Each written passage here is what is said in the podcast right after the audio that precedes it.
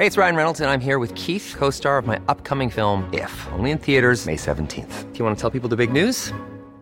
All right, I'll do it. Sign up now and you'll get unlimited for $15 a month in six months of Paramount Plus Essential Plan on us. Mintmobile.com slash switch. Upfront payment of $45 equivalent to $15 per month. Unlimited over 40 gigabytes per month. Face lower speeds. Videos at 480p. Active Mint customers by 531.24 get six months of Paramount Plus Essential Plan. Auto renews after six months. Offer ends May 31st, 2024. Separate Paramount Plus registration required. Terms and conditions apply if rated PG.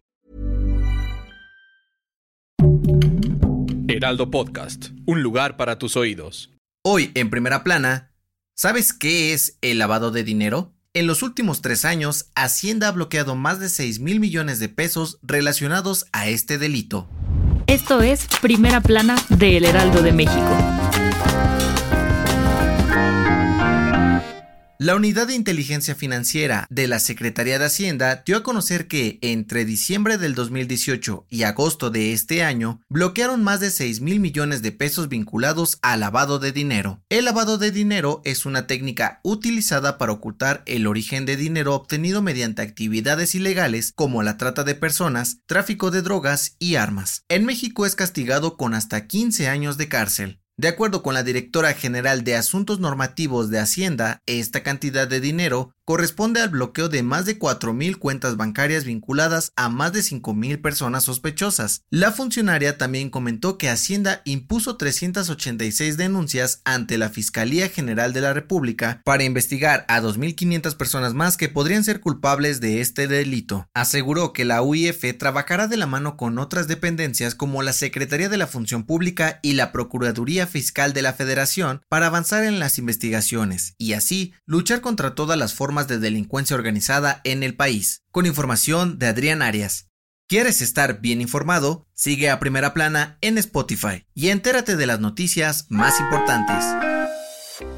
Hace unos días, el presidente Andrés Manuel López Obrador dio a conocer que está trabajando en una iniciativa de ley para comenzar con la explotación de litio, por lo que desde el 2019 no han otorgado concesiones a empresas extranjeras para hacerlo. De acuerdo con información de la Plataforma Nacional de Transparencia, al menos 8 empresas extranjeras, sobre todo de Canadá y China, tienen permiso de explotar litio en nuestro país hasta el 2068, en yacimientos que superan las 159 mil hectáreas en Baja California. Según el Servicio Geológico de Estados Unidos y los expertos de la consultoría estatista, México tiene aproximadamente 1.7 millones de toneladas en reservas de litio, las cuales superan los 270 mil millones de pesos. Desde su llegada a la presidencia, AMLO planteó la idea de explotar el litio del país, por lo que frenó todas las concesiones para explotarlo, crear una estrategia nacional e invertir para desarrollar infraestructura capaz de generar productos y energía a base de litio. El litio es un metal usado para fabricar desde baterías que se utilizan en celulares y autos hasta armas nucleares y medicamentos.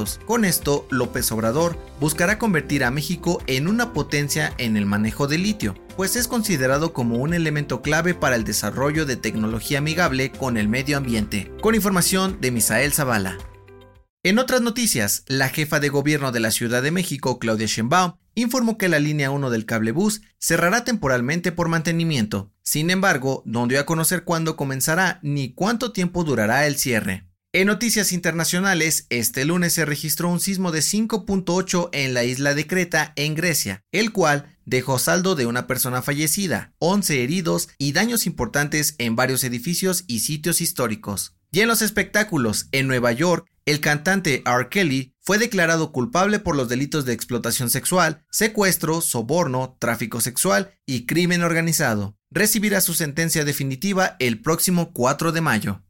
El dato que cambiará tu día.